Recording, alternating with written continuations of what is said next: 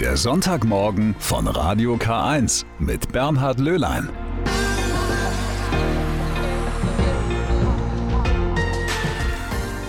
Da ist er also endlich gekommen, der Sommer, noch vor dem offiziellen Start, morgen am kalendarischen Sommeranfang. Und wir alle haben ganz schön geschwitzt in den vergangenen Tagen. Und wie erst diejenigen, die mit einer schweren Berufskleidung durchs Leben gehen.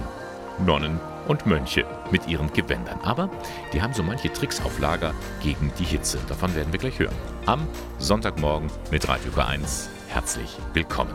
Heute ist auch der Weltflüchtlingstag und da möchte ich Ihnen ein vergessenes Kapitel der Eichstätter Geschichte vorstellen. Da gab es gleich nach dem Zweiten Weltkrieg ein Camp für Heimatlose und Vertriebene. Kaum einer weiß davon. Das sind so die Themen in der ersten Stunde am Sonntagmorgen. Richtig heiß ist es in diesen Tagen in Deutschland. Alle suchen Abkühlung und die meisten von uns sind froh, wenn sie zu kurzer Hose, T-Shirt oder Sommerkleidern greifen können. Aber für die meisten Ordensfrauen und Ordensmänner kommt das nicht in Frage. Die tragen ja ihre langen Gewänder, Habit genannt. Und wie können die sich Abkühlung verschaffen? Sabine Just hat in verschiedenen Klöstern nachgefragt. Wo wir uns ein bisschen dann entlasten können, ist ja auch schon mal die Ärmel zum Hochkrempeln. Wenn man will, kann man auch im Sommer nur Sandalen tragen, ohne Strümpfe dann zirkuliert die Luft auch besser. Denn unter dem Zisterzienserhabit kann es ganz schön warm werden, sagt Prior Pater Bruno. Die Mönche tragen eine weiße Tunika und darüber noch einen schwarzen Überwurf mit Kapuze. Zum Beten kommt da noch mal ein weißer Mantel drüber. Im Sommer tragen wir den Gebetsmantel nicht am Tage, sondern nur zu den Lau des Morgens, wo es noch einigermaßen kühl ist und in der Tageshitze dann nicht mehr. Übrigens halten die dicken Klostermauern die Hitze ganz gut ab. Das ist auch bei den Benediktinern so, die ganz in Schwarz gekleidet sind. Wenn's da im Kloster dann doch mal warm wird, halb so wild, findet Prior Pater Andreas. Man gewöhnt sich dran, meint er. Das kommt darauf an, was man drunter anzieht. Abgesehen mal davon wissen Sie vielleicht, wie die Leute in der Wüste angezogen sind. Die mummeln sich ein gegen die Hitze. Also es ist eigentlich ein Irrtum zu glauben, dass man hitzemäßig besser davon kommt, wenn man mehr oder weniger unbekleidet durch die Gegend läuft. Wie sieht das bei den Ordensfrauen aus? Oberin Schwester Praxedis von den Augustinerinnen hat Lösungen parat. Man kann damit leben, aber mir ist es auch heiß. Ich habe weiße Kleidung, weil äh, es haben meistens Schwestern haben auch noch so einige Kleidung, die äh, weiß ist oder grau ist, die ein bisschen dünner ist. Bei offiziellen Anlässen muss aber immer die schwarze Ordenstracht getragen werden. Die Schwestern gehen übrigens auch ab und zu mal ins Schwimmbad. Ganz normal im Badeanzug? Ja, natürlich müssen wir einen Badeanzug anziehen. Es geht ja nicht, also sie haben Badeanzug. Ansonsten gibt's auch für alle mal ein Eis und im Sommer eher Salat und kalte Suppen. Und auch Ordensleute fahren mal in den Urlaub, in der Regel für drei Wochen. Da ist dann die Kleiderordnung ein wenig gelockert, sagt Zisterzienser Prior Pater Bruno. Man sollte aber immer so gekleidet sein, dass das ordentlich und manierlich ist. Aber da können ruhig bei großer Hitze jetzt mal auch vernünftige kurze Hosen und so ein paar Latschen mit dazugehören. Und was lernen wir daraus? Auch im Sommer sollte ein Ordensmann ordentlich gekleidet sein. Sie hören den Sonntagmorgen mit Radio K1 und da kommen wir jetzt zu einer meiner Lieblingsbeschäftigungen. Das Spielen. Es ist zwar wettermäßig nicht gerade die Zeit für Brettspiele, aber egal, denn seit Anfang der Woche steht nämlich fest, was das Kinderspiel des Jahres 2021 ist. Und das Kinderspiel des Jahres ist Dragomino. Dragomino ist es also geworden und wie der Name verrät, es ist eine Mischung aus Domino und einem Drachen namens Drago. Die Jurymitglieder Stefan Golisch und Christoph Schlewinski erklären, worum es dabei geht. Dragomino ist ein Legespiel. Und zwar geht es um eine Insel voller Drachen. Genauer gesagt, es geht für jedes Kind um die eigene Insel voller Drachen. Diese Insel muss erst allmählich erforscht werden. Das macht man mit dominoartigen Steinen, auf denen ein oder zwei verschiedene Landschaften abgebildet sind.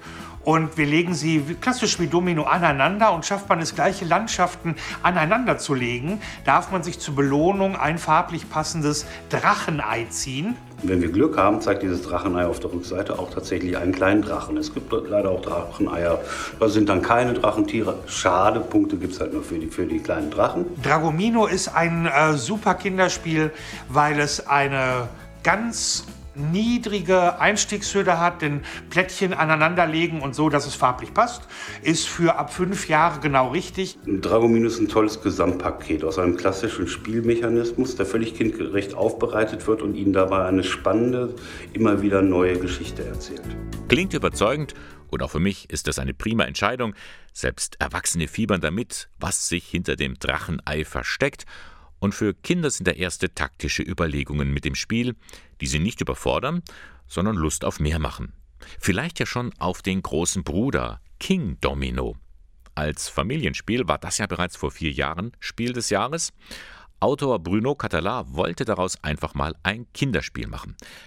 Es gab nur ein Problem.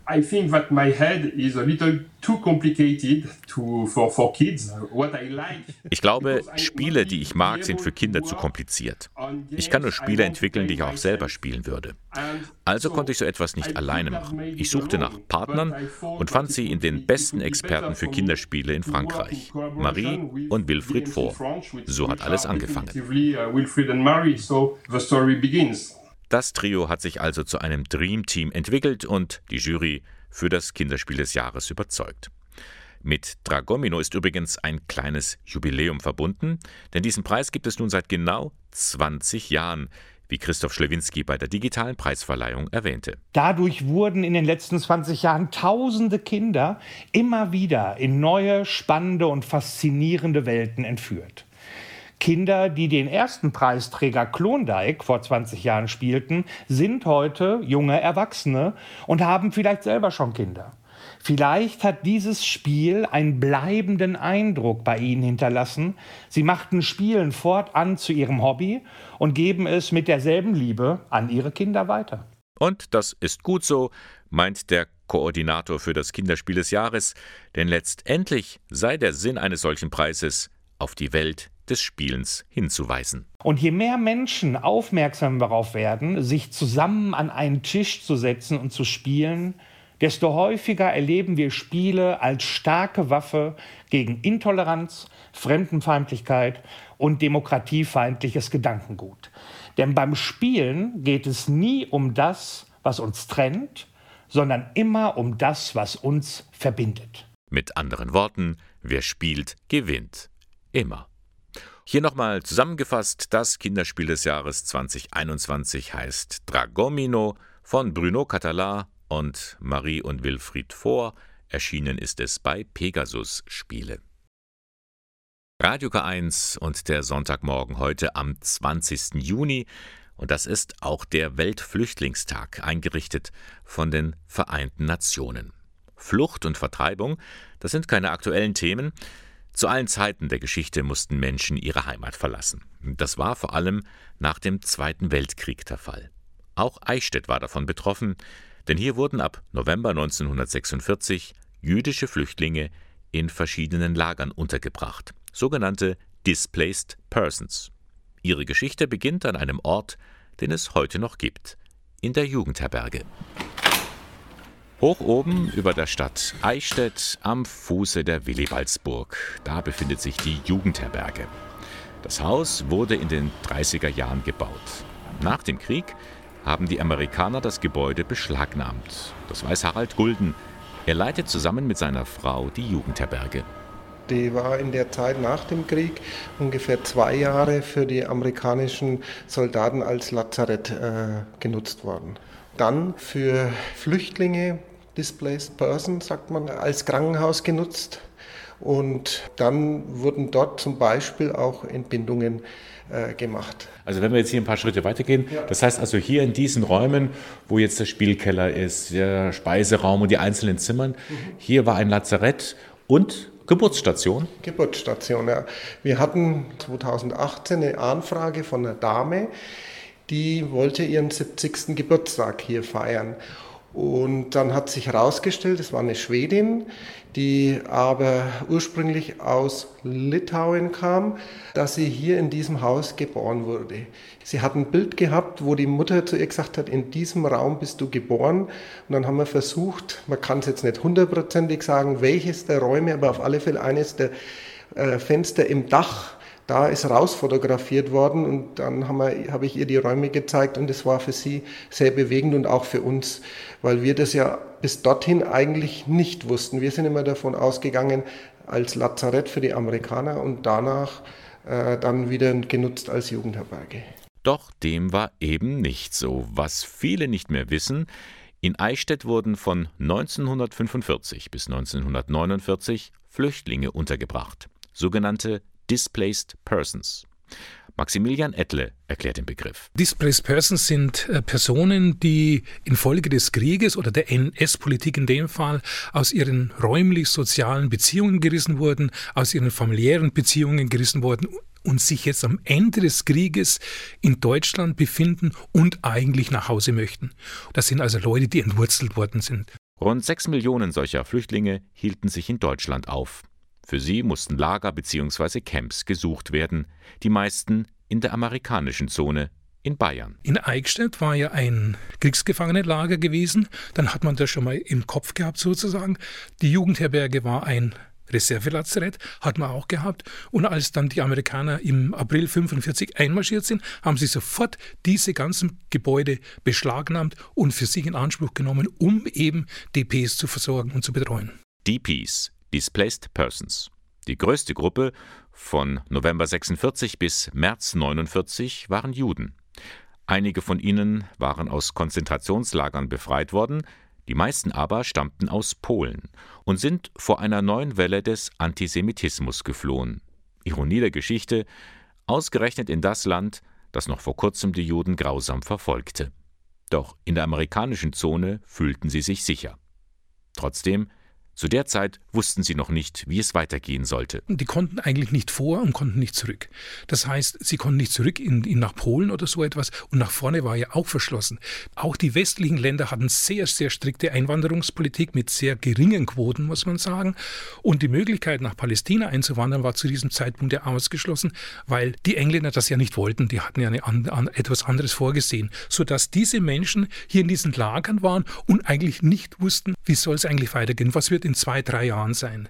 Das muss man sagen, also es ist sicherlich eine hohe Belastung gewesen. Mehr durch Zufall ist Maximilian Ettle auf die Geschichte der Juden in den Eichstätter Camps gestoßen. Die Neugierde war geweckt und er forschte nach. Und er fand heraus, bald schon haben die rund 1400 jüdischen Displaced Persons begonnen, ihrem Alltag eine Struktur zu geben. Die haben sofort ein differenziertes Schulsystem aufgebaut. Wir haben Kindergärten, wir haben Grundschulen, wir haben Oberschulen. Und dann ist sehr viel Wert auf die Ausbildung gelegt worden.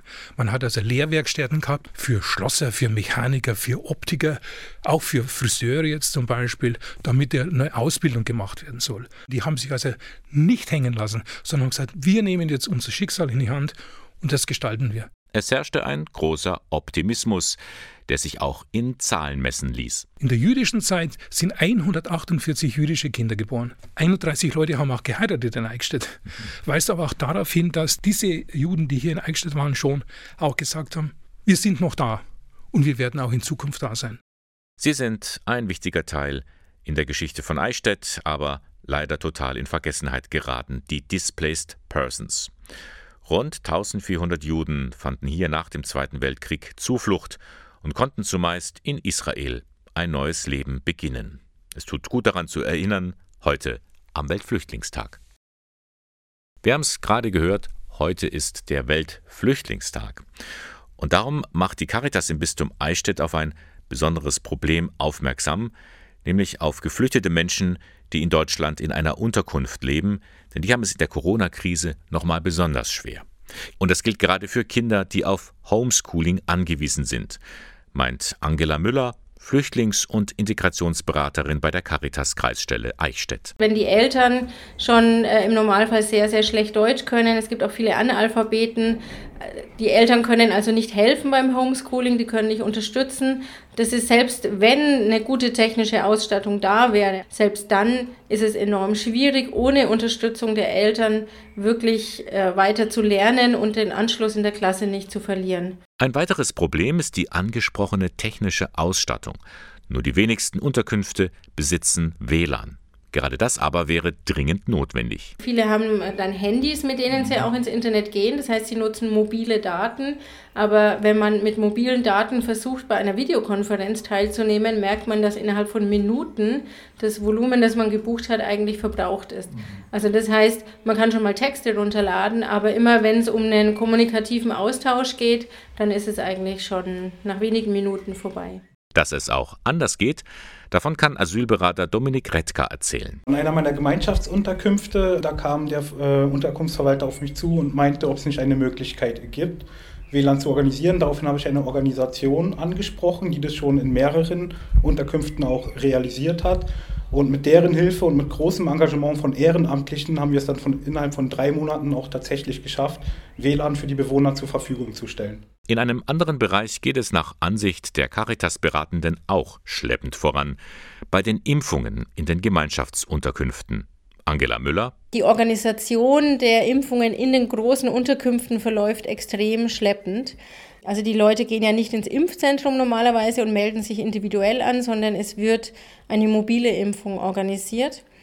Das ist in vielen Unterkünften noch gar nicht passiert oder ist jetzt eben erst in den letzten Wochen angelaufen. Geflüchtete Menschen nicht vergessen, darauf also macht die Caritas im Bistum Eichstätt gerade heute am Weltflüchtlingstag aufmerksam. Und die bayerischen Bischöfe gehen noch einen Schritt weiter. Sie fordern Abschiebungen bis auf weiteres grundsätzlich auszusetzen wegen der Corona-Krise.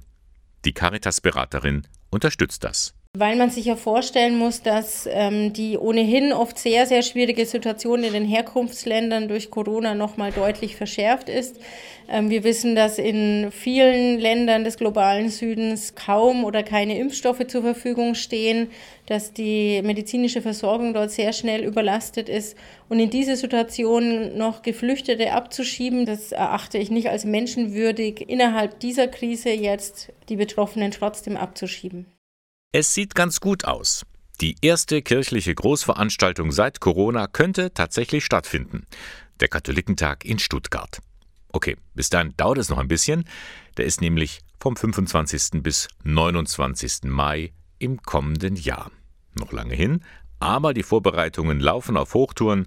Vergangene Woche wurden erste Details bekannt gegeben. Die Freude bei Thomas Sternberg, dem Präsidenten des Zentralkomitees der deutschen Katholiken, ist schon mal groß. Wir rechnen damit, dass sehr viele Menschen nach Stuttgart kommen werden, weil eben das Bedürfnis im Grunde genommen nach Dortmund 2019 zum ersten Mal wieder einen analogen Kirchenkatholikentag erleben zu können. Erwartet werden Zehntausende Katholikinnen und Katholiken sowie Gläubige aller Konfessionen und vieler Religionen aus Deutschland, Europa, ja aus der ganzen Welt. Viele Veranstaltungen, das steht jetzt schon fest, kann man dann auch digital verfolgen. Die Erfahrungen vom ÖKT, also vom Ökumenischen Kirchentag, der vor kurzem stattfand, die sprechen dafür. Wir hatten beim ÖKT Teilnehmerinnen und Teilnehmer teilweise bis nach Spanien, bis weit über den Ort hinaus, die sicherlich nicht nach Frankfurt gekommen wären oder hätten kommen können. Außerdem die Möglichkeit, wichtige Veranstaltungen, die man nicht besuchen kann, weil sie parallel liegen, später nochmal sich aufzurufen, anzusehen, sich damit zu beschäftigen. Solche Dinge werden in Stuttgart eine Rolle spielen und insofern wird der Stuttgarter Katholikentag auch formal von der Technik her etwas Neues sein. Ansonsten darf man sich aber auch viel Altbewährtes freuen. Ein buntes Glaubensfest, das aber auch kritische Themen nicht ausklammert. Selbstverständlich ist das das Megathema Missbrauchsaufarbeitung in der katholischen Kirche und die momentane Situation zur Sprache kommen. Das wird selbstverständlich behandelt. Das ist übrigens auch auf den vergangenen Katholikentagen immer Thema gewesen. Das wird auch prominent bearbeitet, ganz ohne jede Frage. Und auch der gastgebende Bischof, Gebhard Fürst von der Diözese Rottenburg-Stuttgart, will nichts ausschließen, auch wenn damit seine Kollegen betroffen sind. Also wenn Sie jetzt Wölki und Kardinal Marx ansprechen, das sind natürlich für uns außerordentlich bedrängende Fragen, die da bestehen. Aber das sind nicht nur kirchliche Fragen, sondern das sind auch Fragen, ja, werden wir denn als Kirche von außen her wahrgenommen und können wir darüber auch sprechen? Eine reine Nabelschau soll der Katholikentag aber nicht sein, dafür sorgt auch schon der Ort. Stuttgart. Laut dem katholischen Dekan der Stadt, Christian Hermes, kommt hier vieles zusammen, was den Menschen auf den Nägeln brennt. Das Thema Wohnungsbau ist in Stuttgart wirklich im Brennglas. Aber auch das Thema Mobilität, denken Sie an Stuttgart 21, aber auch Stuttgart als Stauhauptstadt. Äh, diese Stadt muss sich sehr große Gedanken machen. Und was ist unsere Rolle dabei als Christen, wie wir Ökologie und die Ansprüche des urbanen Lebens äh, miteinander verbinden könnten. Und nicht zuletzt das Thema Zusammenleben der verschiedenen Kulturen. Das gelingt in Stuttgart recht gut, auch dank des Rats der Religionen. Also da bringen wir auch ganz schön was mit und deshalb sind wir sehr euphorisch und äh, mit großem Schwung dabei und freuen uns, gerade nach Corona auch ein solches Fest des Glaubens hier in Stuttgart zu ermöglichen. Leben, teilen, so lautet das Motto des 102. Katholikentags vom 25. bis 29. Mai 2022 in Stuttgart. Infos können Sie nachlesen unter www.katholikentag.de. I'm going down. Na, das hoffen wir ja doch nicht, dass der gute Bruce Springsteen jetzt untergeht. Jetzt, wo der Sommer begonnen hat, da sollte er doch lieber die Kraft des Sommers mit allen Sinnen erfahren. Das kann er am kommenden Samstag in Ingolstadt bei einem sogenannten Oasennachmittag. Nun gut, der Boss wird da wohl nicht hingehen, aber vielleicht ist das ja was für Sie. Wecke deine Sinnlichkeit, so der Titel dieser Veranstaltung, zu der die katholische Erwachsenenbildung in Ingolstadt einlädt. Da wird getanzt, es gibt Elemente aus der Bewegungstherapie, die sollen der eigenen Sinnlichkeit einen beschwingten und kraftvollen Ausdruck geben. Ob da Musik von Bruce Springsteen mit dabei ist, bezweifle ich, obwohl die kann auch sehr beschwingt sein. Der Oasennachmittag liegt in den Händen von Elisabeth Wiedemann aus Diedorf. Sie ist Tanz- und Bewegungstherapeutin. Das Ganze am kommenden Samstag, 26. Juni, von 14 bis 18 Uhr im Haus der katholischen Stadtkirche in Ingolstadt, Hieronymusgasse 3. Die Kosten betragen 10 Euro, aber die Teilnehmerzahl ist natürlich begrenzt. Deswegen sollten Sie sich vor anmelden. Infos finden Sie im Internet unter KEB, das steht für katholische Erwachsenenbildung, also keb-in.de. Der Oasennachmittag am kommenden Samstag. Dann können Sie die Kraft des Sommers mit allen Sinnen erfahren und Energie für den Sommer tanken. Raus aus dem Alltag, runterkommen und die Gedanken neu sortieren. Ja, das wünschen wir uns alle mal. Horst Lichter wollte das auch. Den kennen wir ja als TV-Moderator von Bares für Rares oder als Fernsehkoch. Um das mal zu erleben, so eine Auszeit, ist Horst Lichter tatsächlich in ein Schweigekloster gegangen. Kann ich mir eigentlich bei ihm gar nicht richtig vorstellen, aber er hat es durchgezogen und auch ein Buch darüber geschrieben. Was er mitnimmt aus dieser Zeit und wie schwer dem redseligen Fernsehliebling das Schweigen fiel, das hat er Denise Thomas erzählt. Ich kann sehr gut schweigen, weil ich gut zuhören kann. Aber da hat ja auch keiner gesprochen. Und ich hatte auch keine Ablenkung dabei. Und somit war es wie tatsächlich eine Diät oder wie, wie ein Fasten. Am Anfang ist der Entzug da, dann merkt man, wie der Körper darauf reagiert und irgendwann stellt sich ein Hochgefühl ein, weil man es wirklich genießen kann. Und das war sehr schön. Ich muss sagen, ich habe einen neuen Freund gefunden, mich. Sagt Fernsehkoch und Moderator Horst Lichter. Für sein neues Buch Ich bin dann mal still ist der nämlich in ein Schweigekloster gezogen. Einfach mal runterkommen, abseits des Alltagsgeschäfts. Ein lang gehegter Traum. Ich wollte tatsächlich schon viele, viele Jahre mal in ein Schweigekloster. Und ich muss sagen, dass es eins geworden ist, habe ich dem Verlag zu verdanken, weil die mich gefragt haben.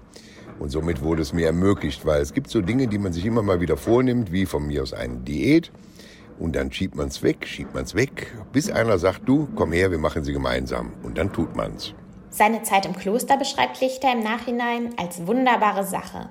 Radfahren, spazieren gehen und einfach bei sich selbst sein brachten ihm die erhoffte Erholung. Ich bin bedeutend demütiger noch wiedergekommen, bedeutend bewusster wiedergekommen. Langfristig nehme ich mit, dass es sich wirklich lohnt, zwischendurch eine Auszeit zu nehmen. Gedankengänge zu sortieren, mal fertig zu denken. Ich kann es für die moderne Welt so erklären, es tut einem Computer auch mal gut, die Reset-Taste zu drücken und runterzufahren um wieder neu zu starten. Eine tolle Erfahrung, auch wenn er nicht sofort zum frommen Beter geworden ist.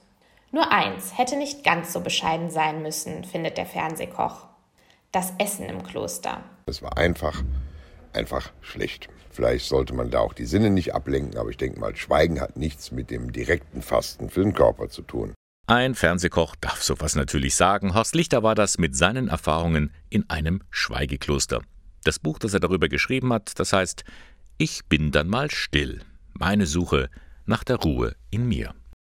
Horst Lichter hat jedenfalls gewusst, was er getan hatte, als er sich in ein Kloster zurückgezogen hatte. Schon irgendwie beneidenswert, aber nicht jeder kann einfach mal so alles hinter sich lassen. Das wissen die Mönche und darum bieten sie auch kürzere Zeiten an. Und die gibt es auch direkt vor der Haustür, nämlich im Kloster Plankstetten. Das ist weithin bekannt für seine ökologische Ausrichtung.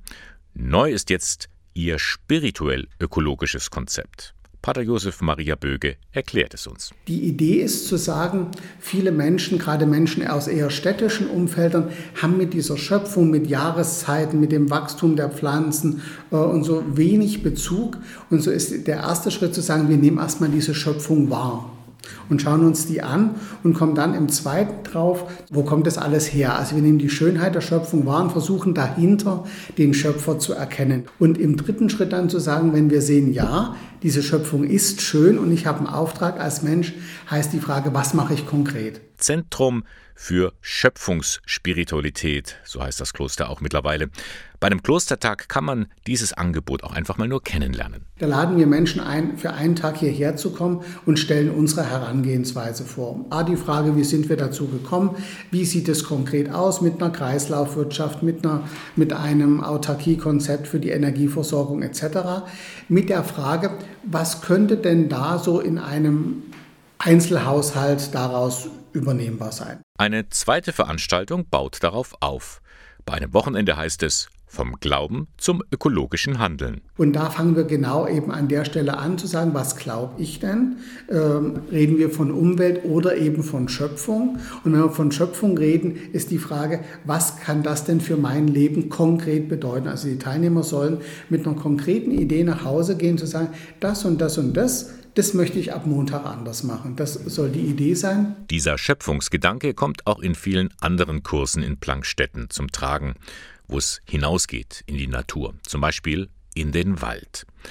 Waldbaden nennt sich das dann, hat aber nichts mit Bäume umarmen oder so zu tun, meint Pater Josef Maria Böge. Es geht nicht darum, dass ich da jetzt Kilometer im Wald absolviere, sondern dass ich eine gewisse Zeit, ungefähr so zwei Stunden, mich in diesem Wald aufhalte, die Gerüche wahrnehme. Wir wissen heute, dass die Bäume Terpene absondern, die den Blutdruck senken, die entspannend sind. Da gibt es spannende Untersuchungen dazu. Also einfach das auf mich wirken lasse, mich vielleicht mal auf das Moos setze, an den Baumstamm lehne und so ein bisschen über die Dinge nachsinne, die mir dran sind, die Sonne durch die Blätter scheinen sehe. Also das einfach wahrnehme, diese, diese Umgebung, das kann man sicher mit Meditation, mit Achtsamkeitsübung noch gut anleiten. Und wenn Sie jetzt auf den Geschmack gekommen sind, Infos dazu finden Sie unter www.kloster-plankstetten.de. Da stehen noch alle Termine für die Kursangebote der Mönche der Benediktinerabtei Plankstetten. Wenn Sie gerade zu Hause sind, dann schauen Sie doch mal in die Schublade Ihres Schreibtisches oder Wohnzimmerregals. Äh, vielleicht liegt da was rum. Ein altes Handy vielleicht? Da wären Sie nicht allein. In deutschen Schubladen schlummern rund 200 Millionen Althandys. Jedes einzelne davon ist ein wertvoller Rohstofflieferant. In so einem Handy stecken rund 55 verarbeitete Metalle, bis zu 20 davon können recycelt, also wiederverwendet werden. Kupfer ist mit dabei, aber auch andere Edelmetalle wie Silber, Platin und Gold. Tja. Und äh, darum heißt eine Aktion vom katholischen Hilfswerk Missio auch Aktion Goldhandy. Worum es da geht, erklärt der Präsident von Missio München, Monsignore Wolfgang Huber. Es geht zunächst einmal darum, dass wir die Leute aufmerksam machen möchten, dass Gold in ihren Handys verarbeitet wird. Und wie dieses Gold letztendlich dann auch zu uns kommt. Das können wir in verschiedensten äh, Minen in Burkina Faso unter menschenunwürdigen Bedingungen ausmachen. Die sind in der Tat katastrophal, gerade für junge Menschen. Das hat der Missionchef selbst einmal beobachtet bei einem Besuch im afrikanischen Burkina Faso. Wo dann Menschen in ganz engen Leitern hinuntergefacht werden, dass sie irgendwie ein bisschen etwas heraufkriegen und so. Faire Lebens- und Arbeitsbedingungen schaffen, das ist schwierig. Zu groß sind die Interessen der Firmen, viele Rohstoffe für wenig Geld zu bekommen. Und da ist letztendlich eigentlich die Kirche der letzte Anhaltspunkt, wo Priester, Ordensschwestern sich mit diesen jungen Leuten dann eben auch verbinden und sagen, okay, äh, wir schauen, dass ihr eine äh, Lebensperspektive über das hinaus habt, dass ihr jetzt nur hier dieses Gold herausbringen müsst. Und darum ruft Missio jetzt zu einer Woche der Gold-Handys auf. Der hat gestern begonnen und geht noch bis zum 27. Juni. Was können Sie tun? Nehmen Sie Ihr altes Handy und geben Sie es ab bei einer Sammelstelle von Missio. Zum Beispiel beim Kolpingwerk im Bistum Eichstätt. Geschäftsführer Ewald Kommer macht er auch mit. Das ist ein ganz altes, frühes Handy, das war so am Anfang, der, also nicht ganz der Knochen, aber doch schon eigentlich eine Vorgängeration von den jetzigen Smartphones. Kannst du nicht mehr gebrauchen? Nee, ist tatsächlich so, dass es einfach von den Funktionen her auch veraltet ist. Aber wie gesagt, die Rohstoffe drin sind ja nach wie vor gut. Dann werfe ich es mal ein in die Sammelbox. Sehr schön. Was passiert jetzt dann mit, mit, den Handys in der Sammelbox? Kolping sammelt ja an verschiedenen Stellen in der Diözese. Wir hier im Diözesanbüro, dann die Kolpingsfamilie Greding, die Wirtschaftsschule in Greding, wir sammeln an der Berufsschule in Eichstätt oben und die Kolpingsfamilie bei Gries sammelt auch. Und generell ist bestimmt jeder Vorsitzende der Kolpingsfamilie, egal ob männlich oder weiblich, sehr dankbar, wenn man Handys vorbeibringt. Die bringen die dann zu uns und wir geben sie dann an Missio weiter. Und da kommt es dann zu der Verwertungsfirma, die die Handys auseinander nimmt, die Rohstoffe birgt und das andere fachgerecht entsorgt. Bisher wurden insgesamt über 215.000 Handys recycelt oder wiederaufbereitet. Aus diesen Handys konnten somit über 4,6 Kilogramm Gold und weitere wertvolle Rohstoffe wiedergewonnen werden. Und mit dem Erlös wiederum kann Missio direkt vor Ort helfen. Also schauen Sie nachher mal wirklich in Ihre Schublade, ob da nicht doch noch ein altes Handy schlummert. Und dann geben Sie es doch einfach ab an einer Sammelstelle oder direkt bei Missio. Infos finden Sie im Internet unter missio.com. Gutes tun war noch nie so einfach. Die Aktion Goldhandy, von der wir vorhin berichtet haben, damit will Missio zeigen, es gibt durchaus Smartphones, die sind nachhaltig. Überhaupt geht es mit der Aktion nicht darum, Handys zu verteufeln, damit kann man ja durchaus Gutes tun. Und das dachte sich auch Gerulf Belhane. Mit der gleichnamigen Firma mit Sitz in Mainburg hat er schon seit vielen Jahren Apps für mittelständische Unternehmen entwickelt, zum Beispiel auch für Kindergärten. Warum aber nicht mal für eine Pfarrei? Apps werden ja immer mehr genutzt und es ist eigentlich eben wichtig oder das wichtigste Ziel von uns, dass eben auch das Wort Jesu Christi in dieser Form an die Jugend herangetragen wird. So einfach wie möglich, so soll diese App für die Pfarreien funktionieren, ohne großen Mehraufwand. Wir kümmern uns um alles. Die Pfarrei muss sich im Grunde genommen um nichts kümmern. Aber wenn sie will und einen fähigen jungen Mann vor Ort eben hat, dann kann sie auch unter Umständen eben eingreifen. Und so reist Gerulf Belhane übers Land und bietet sein Produkt verschiedenen Pfarrgemeinden an. Manche empfangen ihn mit offenen Armen, manche sind eher abweisend. Auch der Pfarrer von Wettstetten im Dekanat Ingolstadt, Klaus Gruber, war zunächst skeptisch. Eine eigene App für die Gemeinde. Was soll das bringen? Überzeugt hat ihn dann die Möglichkeit, Push-Nachrichten zu senden. Wenn jetzt einmal schneller Gottesdienständerung ist, dann jagen wir schneller mal eine Push-Änderung raus. Wir haben einen äh, hohen Verbreitungsgrad. In dem Moment, wo eine Push-Nachricht rausgeht, klingelt es bei jedem auf dem Handy. So habe ich einen ganz direkten Zugang und kann immer wieder auch die Brücken dann zu den anderen Medien schlagen. Nun bringt Pfarrer Gruber eine ideale Voraussetzung mit. Er ist sehr technikaffin. In der Gemeinde wird er schon mal als der Wischkastelpfarrer bezeichnet. Aber, so sein Credo, die Kirche muss mit der Zeit gehen. Ich glaube, dass das eines der wichtigsten Dinge ist, die wir jetzt gerade auch in der Corona-Zeit angehen müssen, neue Plattformen zu finden, neue Möglichkeiten, die Menschen anzusprechen, ob das junge oder alte sind. Das sind für mich Möglichkeiten, die wir einfach nutzen müssen. Andreas Faber hat das getan. Vor zehn Jahren ist er mit seiner Familie nach Wettstetten gezogen. Anschluss an die Pfarrei hat er über die Webseite bekommen.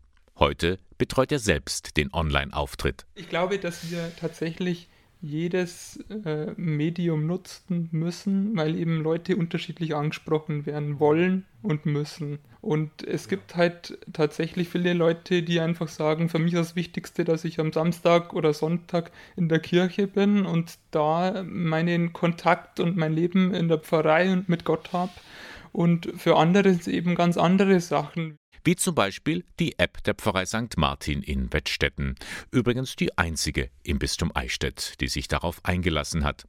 Was Gerulf Belhane schon ein wenig verwundert, ist sie doch kostenlos. Finanziert wird sie über regionale Sponsoren. Die Problematik ist teilweise eben auch der Pfarrgemeinderat, äh, wo eben verschiedene Leute eben drinnen sitzen, die der Meinung sind, ab 50, 60, 70, man braucht eigentlich diese Dinge nicht, die sind nicht wichtig.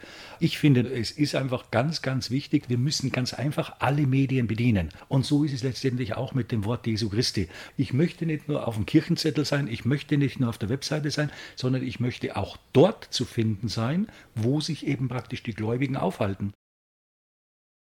Endlich ist es wieder soweit. Endlich dürfen wieder Konzerte stattfinden. Von Klassik bis Pop, alles wieder möglich. Die Erleichterung ist groß, auch bei Manfred Feig, Domkapellmeister im Bistum Eichstätt.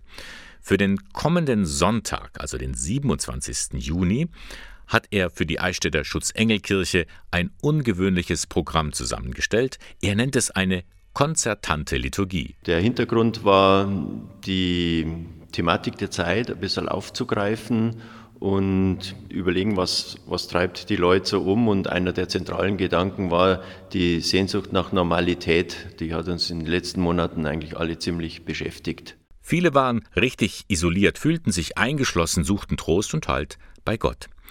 Diese Erfahrungen haben Menschen schon immer gemacht und sie haben sie in Worte gefasst und vertont in der sogenannten lauretanischen Litanei. Es ist ganz hochwertige Musik, die weder eintönig ist noch langweilig ist. Also es ist, ist stimmungsmäßig eigentlich alles drin, von ganz festlich bis traurig nachdenklich. Es ist ein sehr breiter Rahmen, wie, wie das halt im Leben so ist, ganz oft. Vier Vokalwerke werden unter dem Oberbegriff Litanie zu hören sein, unter anderem von Wolfgang Amadeus Mozart. Gesungen von Mitgliedern des Eichstätter Domchores, unterstützt von einem Barockorchester mit verschiedenen Solistinnen und Solisten. An der Orgel spielt Martin Bernreuter. Die persönlichen Gedanken stammen von Bischof Gregor Maria Hanke. So dass das ein griffiges Gesamtkonzept ist, in dem man seinem eigenen Suchen auch und Wünschen Raum geben kann. Die musikalische Andacht am kommenden Sonntag in der Eichstätter Schutzengelkirche. Sie wird gleich zweimal aufgeführt, nämlich um 15.30 Uhr und um 17.30 Uhr. Der Eintritt ist frei, Spenden sind jedoch erwünscht. Da die Plätze begrenzt sind, empfiehlt sich eine Platzreservierung. Schreiben Sie eine Mail an kirchenmusik@ bistum-eichstätt.de. Und das war er auch schon fast wieder. Der Sonntagmorgen von Radio K1, drei Stunden Kirchensendung aus dem Bistum Eichstätt. Blicken wir nochmal kurz zurück. Was haben wir in der Sendung heute alles vorgestellt? Unter anderem ist ja heute am 20. Juni der Weltflüchtlingstag. Angela Müller, sie ist Flüchtlings- und Integrationsberaterin bei der Caritas Kreisstelle in Eichstätt.